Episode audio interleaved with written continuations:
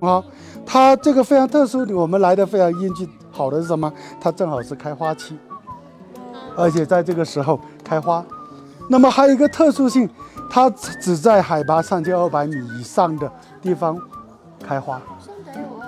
啊，所以我们到这里之后，学家从野外把它引种过来，你看它也长得这个叶片比较肥厚，而且它很多背的绒毛会有一些绒毛，就防止昆虫去取食。它的雄蕊和雌蕊非常多，非常漂亮，对不对？密密麻麻、星星点点的，对吧？所以它也是典型的一个呃异花传粉植物，也是我们的称为虫媒花，就是昆虫在呃在野外看到这朵花的时候，它会飞过来采蜜，因为这个蓝色是在我们眼睛里面呈现的，在昆虫里面它就不一定是这种颜色。但不同的利用蒿，它长得样子也不一样，它开花的也不一样。都所以我们今天来到。这个科学家园景里面，我们发现这个蓝色的，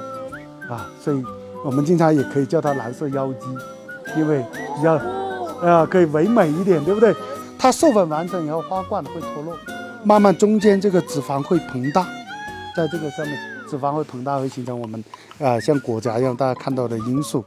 啊一样的一个东西。